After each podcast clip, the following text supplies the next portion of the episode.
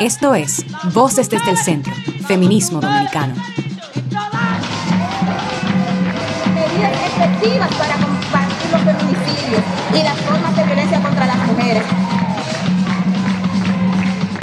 Hola, hola, estás escuchando Voces desde el Centro, Feminismo Dominicano. Hoy estaremos haciendo un recorrido por la historia del feminismo negro y descolonial en República Dominicana. Mi nombre es Nayelin Medina, Nay, mujer negra, afrofeminista, activista antirracista en República Dominicana. El día de hoy, después de tantas entrevistas con mujeres luchadoras, activistas de República Dominicana, me toca entrevistar a Alicia Medina, periodista, activista afrofeminista y antirracista. Bienvenida, Alicia. Eh, muchas gracias, eh, Nayelin, eh, y al Centro Cultural de España por la invitación a este espacio, a este podcast. Un placer tenerte aquí. Alicia, ¿qué, ¿qué significa el feminismo negro para ti?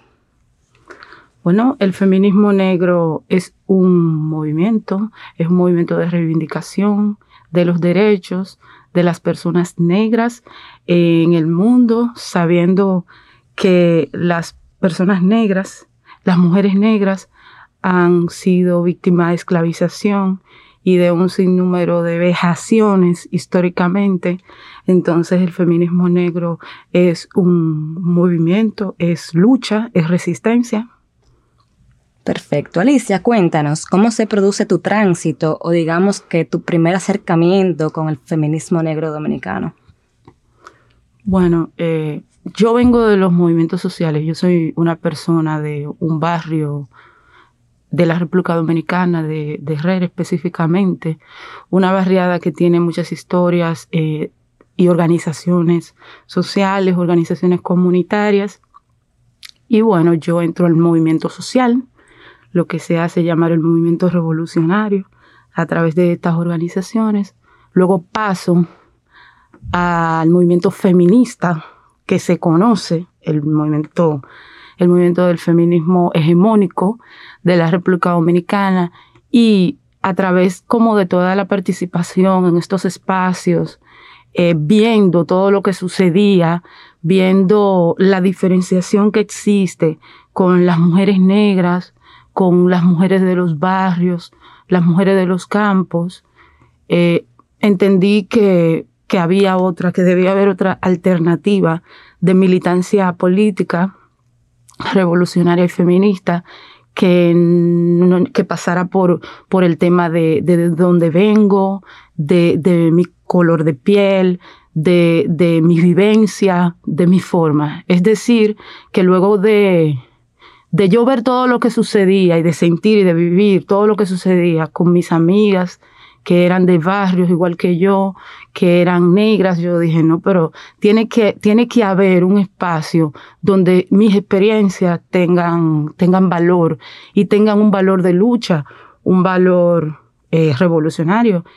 Y bueno, el tránsito ha sido largo, ha sido, ha sido tortuoso, porque encontrarnos con con organizaciones que reivindiquen la procedencia y que, y que no te hagan negar de dónde viene desde el feminismo es muy difícil en la República Dominicana. Bien. ¿Podrías eh, mencionarnos cuáles son los mayores retos o digamos que logros del feminismo negro en República Dominicana y si te parece algunas de sus representantes en el país? Bueno, eh, hay algo que, que deberíamos eh, problematizar en esta conversación el feminismo negro en República Dominicana. Yo particularmente hago parte de movimientos antirracistas, de un feminismo antirracista y de colonial. El feminismo negro es un movimiento que surge en los Estados Unidos a raíz de toda, eh, de toda la historia eh, triste de, de de esclavización y de maltrato a la población negra, a las mujeres negras en Estados Unidos. El feminismo negro tiene toda una genealogía y toda una historia que nace en los Estados Unidos, tiene sus representantes, bueno, Angela Davis, un sinnúmero de mujeres que todas conocemos, Menciono todo esto porque nosotros hacemos parte de, movimientos antirracistas y de colonial. Esto significa que nosotros también venimos de la genealogía del feminismo negro, pero hablar de un feminismo negro en la República Dominicana como que es algo que hay que, que hay que discutirlo realmente. Entiendo. Entonces, ¿piensas que el feminismo negro ha sido invisibilizado en el país? ¿Por qué o quiénes? Pienso que las experiencias de las mujeres negras en la República Dominicana han sido invisibilizadas. Eso es lo que pienso. Pienso que actualmente hay toda un, estamos en un momento importante, en un momento donde, donde, donde, se, donde cada una estamos buscando como ese espacio. Te hablo de esas experiencias situadas, esas experiencias que tienen que ver con nuestras experiencias comunitarias, con nuestras experiencias como mujeres de barrio, mujeres de campo, mujeres batelleras. Hay una búsqueda y hay un, y hay un como una necesidad de nombrarnos como, como, como feministas, que, que, estamos luchando contra el racismo y con contra toda estructura racista dentro del mismo feminismo y dentro del mismo movimiento revolucionario. Pero todavía pienso que lo de el feminismo negro es una cuestión que hay que discutirla. Hablar de feminismo negro en República Dominicana, pienso que es una cuestión que hay que, que, hay que debatirla. Somos antirracistas, somos descoloniales algunas, estamos luchando contra la matriz racista de dominación a través de nuestro, del, trabajo que realizamos, pero, pero el feminismo negro per se es un feminismo que surge en Estados Unidos y que, y que tiene toda una historia. No sé si la República Dominicana lo que tenemos es feminismo negro. Ok. Entonces, has mencionado varias veces lo que es el feminismo, antirracismo, feminismo hegemónico, etcétera, y la lucha de las mujeres negras en el país. ¿Cuál entiendes que es la importancia de estos saberes en la actualidad eh, dominicana, en el contexto actual? De los saberes eh, generados a través del feminismo antirracista y decolonial. Bueno, la importancia de esos saberes que nos sitúan, nos hacen ser parte de un espacio, nos hacen ser parte de un tiempo, nos hacen reconocer los aportes de nuestras madres, de nuestras abuelas, de nuestra comunidad, de la gente de nuestra comunidad. Entiendo que, que, como, que como nación, como país, tenemos una situación con el reconocimiento de, de, de nuestras raíces, de, de, nuestro, de nuestra historia, de nuestra historia real, cómo fue.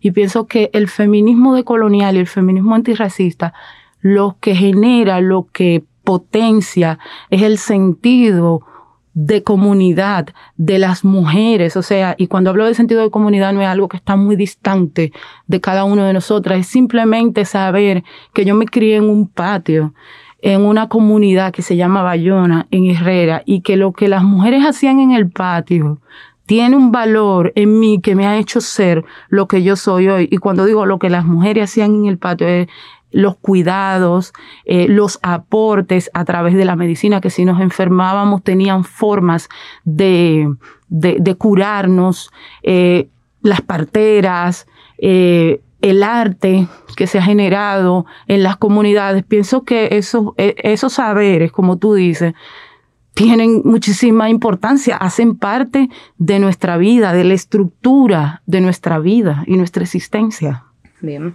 Cuando nos contabas acerca de tu tránsito hacia el feminismo negro, comentaste que fuiste parte de un feminismo hegemónico. ¿A qué llamamos feminismo hegemónico dominicano, digamos? Bueno, el feminismo hegemónico es ese feminismo que conocemos. O sea, cuando se habla de feminismo, siempre lo hemos discutido con las organizaciones a las que pertenezco.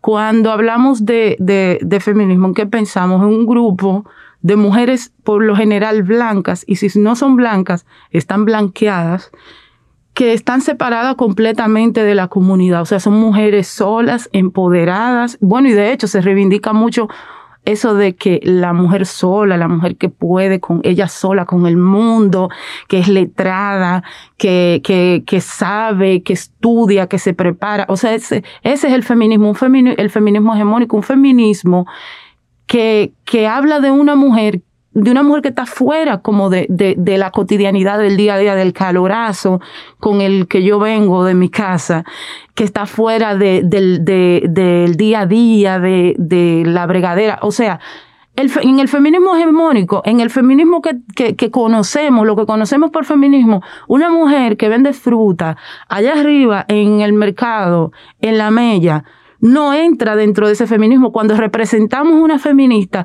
¿qué, ¿en qué pensamos? En la mente se nos hace de una vez una imagen.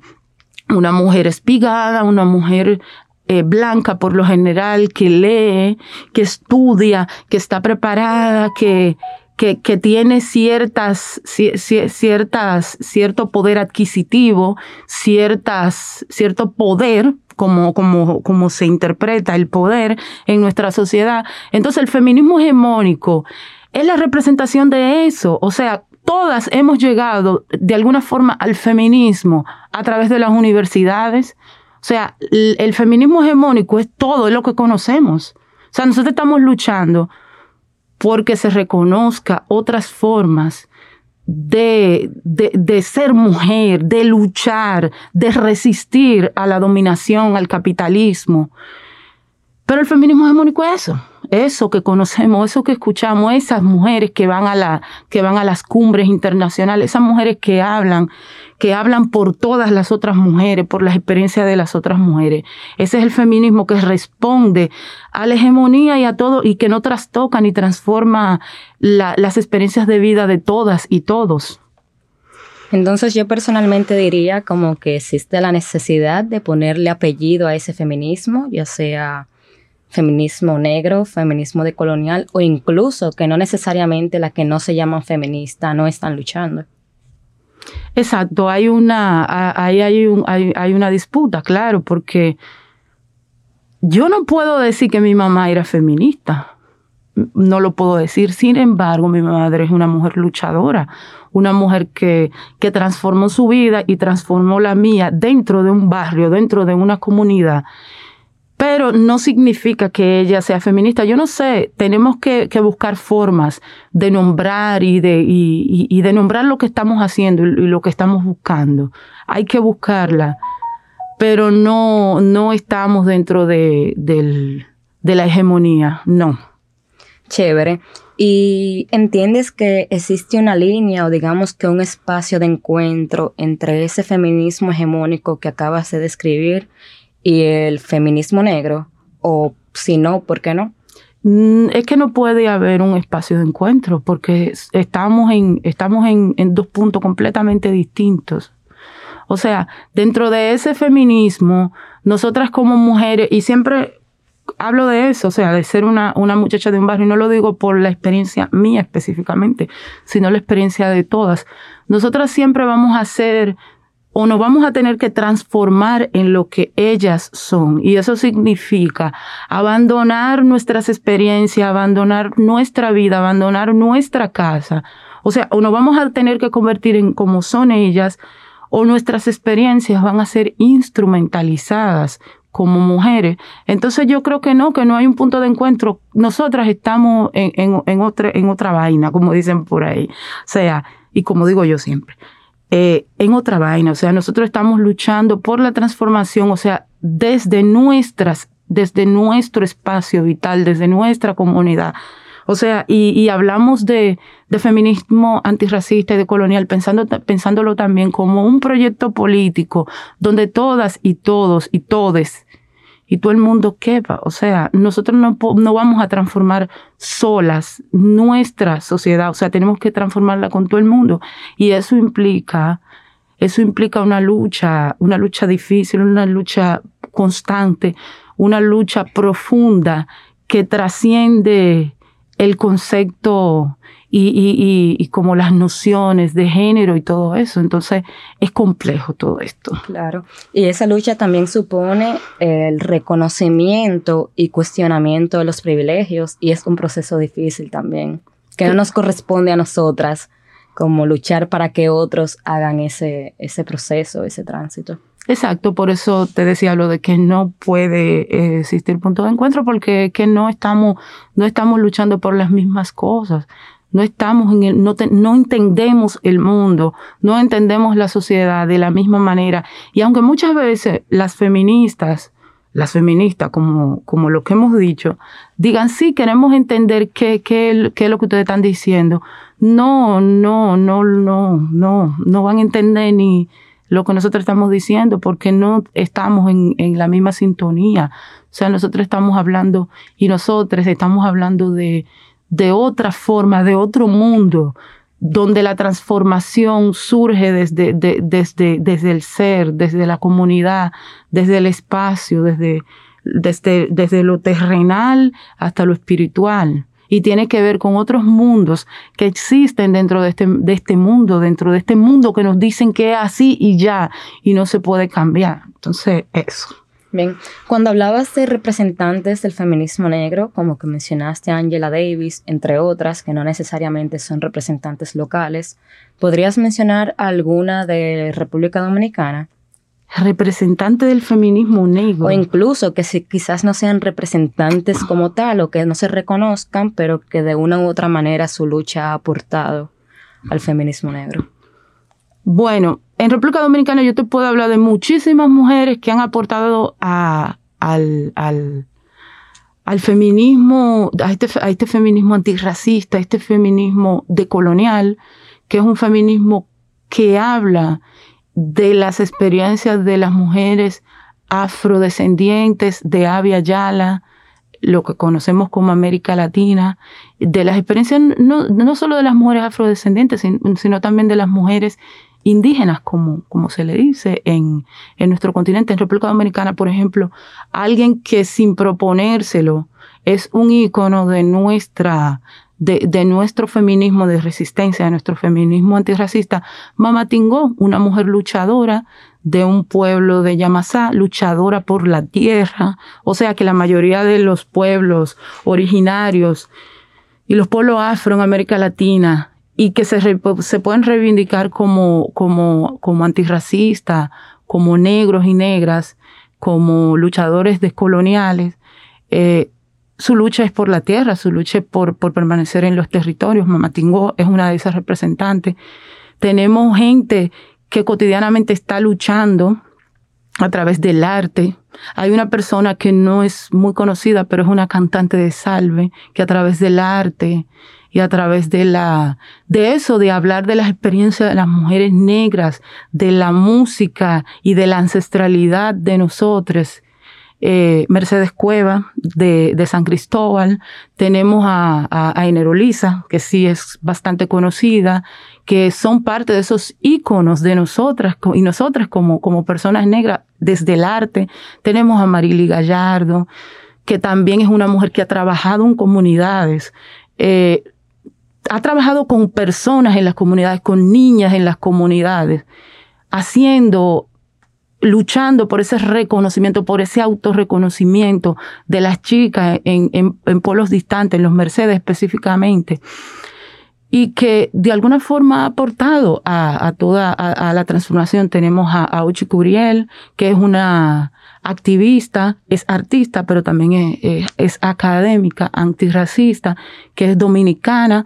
Tenemos a, a Yuderque Espinosa. Eh, tenemos muchísimas mujeres. Tenemos a Maribel Núñez, que es de, de aquí, de la República Dominicana, una luchadora constante por, por la, por la reivindicación de nuestra historia afro y, y, y, lucha contra la xenofobia y, el odio anti-haitiano en República Dominicana. Tenemos muchísimas mujeres. Tenemos a Ana Belique, que es representante de, de un, un, colectivo que se llama Reconocido, Ana, junto con eh, muchísimas, muchísimas chicas de los batelles. Eh, hace parte también de esa comunidad afro dominico haitiana que ha aportado mucho al país, pero también nos ha aportado en su lucha y eh, con, eh, ha aportado al feminismo antirracista en la lucha contra el racismo. Tenemos a Flor Ángel Agustín, a Joana Agustín, tenemos a Janeri González también, a través del arte, ha trabajado muchísimo. Isabel Spencer, o sea, si me voy, aquí hay pila de mujeres. Lo que pasa es que siempre pensamos, y es muy importante esto, siempre pensamos el feminismo como, y, las luchadoras feministas, lo pensamos a través de ese feminismo hegemónico, ese feminismo blanco, pero nosotras desde los desde el antirracismo, desde la decolonialidad, Pensamos también en el día a día, en la cotidianidad, en ese ser afro hoy, en esa, en esa mujer afrodescendiente hoy, que hace sus aportes, que no está en, que no es necesariamente una sujeta que está en la historia, en los libros oficiales, pero que, que está aportando y que está engordando este movimiento. Bien, hay, o bueno, habemos muchísimas mujeres negras, digamos, que luchando de diversos espacios. Y a la lista que tú mencionabas, eh, yo agregaría Bienvenida a Mendoza. Bienvenida a Mendoza en Jaina, trabajando de Jaina, sí, con, sí. con, los jóvenes y las jóvenes igual. O sea, son, son experiencias cotidianas, experiencias del común. O sea, son muchas mujeres que están trabajando y que han trabajado y que de alguna forma la historia oficial, los libros, eh, los medios de comunicación les invisibilizan.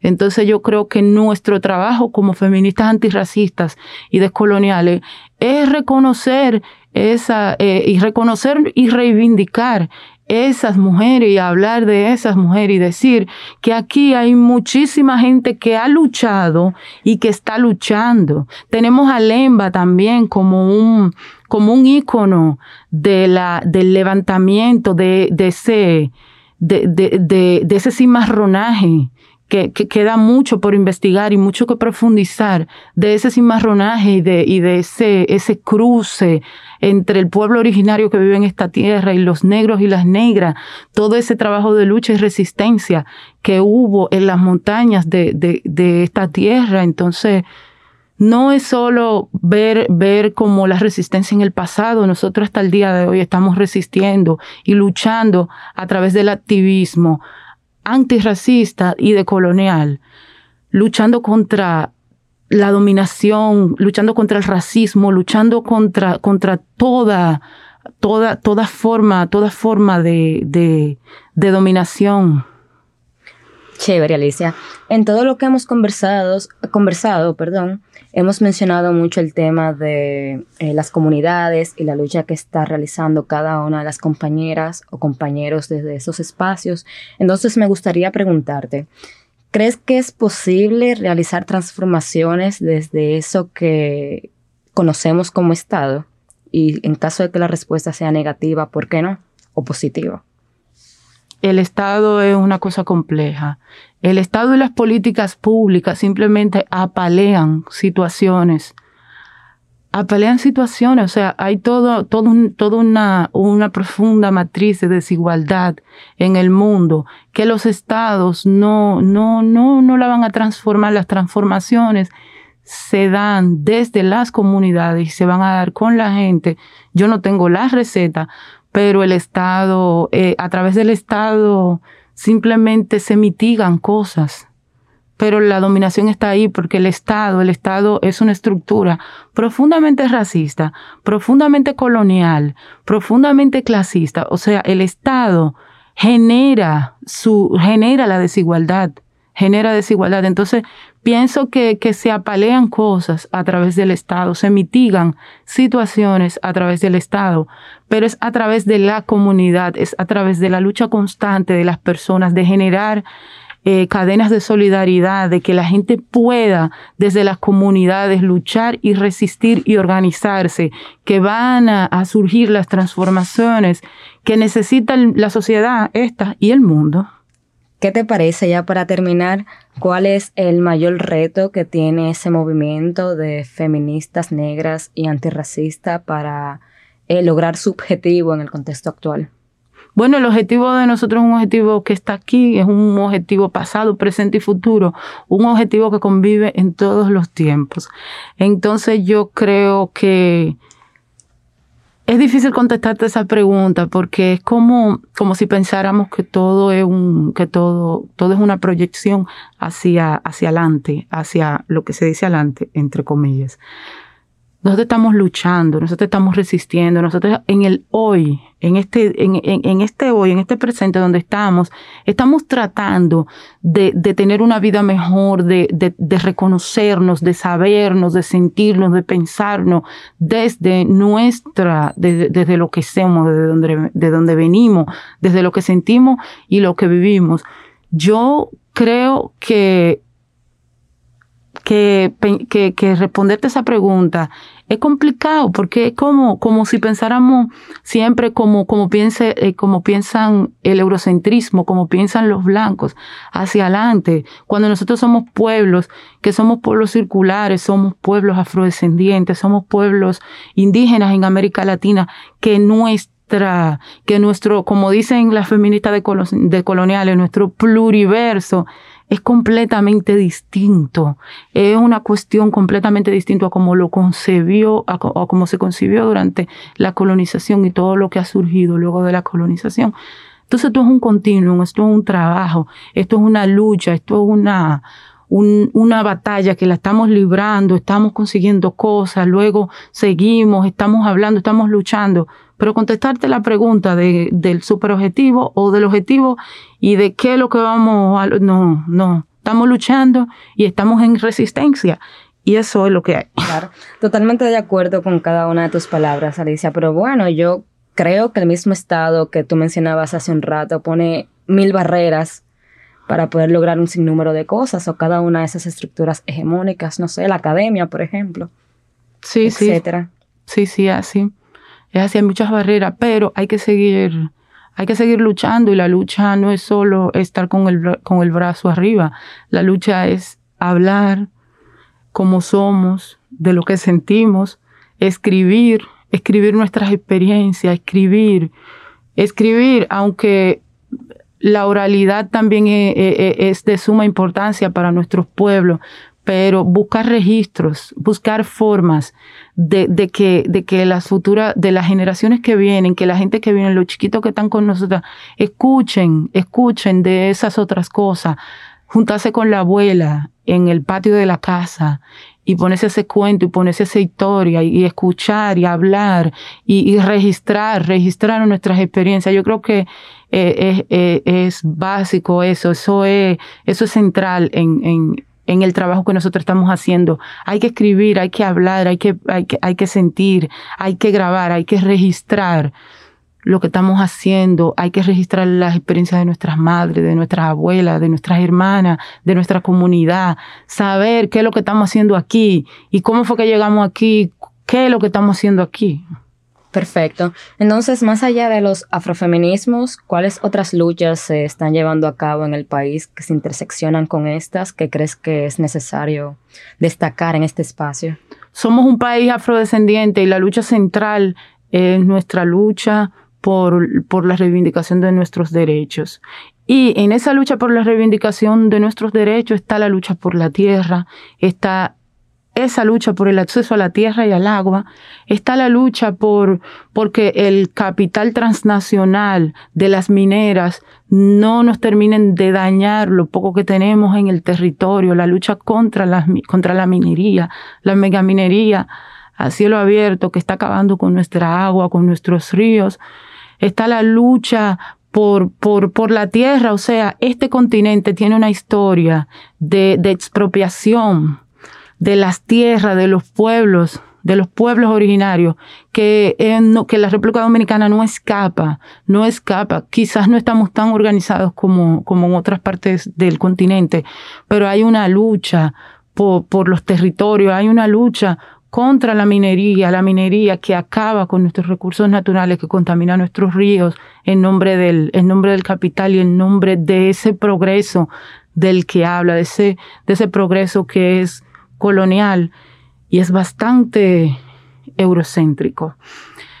Aquí hay una lucha por las carreteras, aquí hay una lucha por, por, el acceso a servicios básicos de las comunidades, hay una lucha por la nacionalidad, hay una lucha por el acceso a papeles de la gente del común de la República Dominicana, los empobrecidos, las empobrecidas de los barrios de Capotillo, Simón Bolívar, La Cañita, Los Guandules, Gualey un sinnúmero de personas en esas comunidades que no tienen papeles, niños que no pueden acceder al sistema educativo porque no tienen papeles. Y, entonces siempre aquí hay un tema como, no es que son haitianos y que no, no se trata solo de la población dominico-haitiana que tiene la situación de documentación. También hay parte de la población dominicana que no es casual que es bastante negra y bastante empobrecida.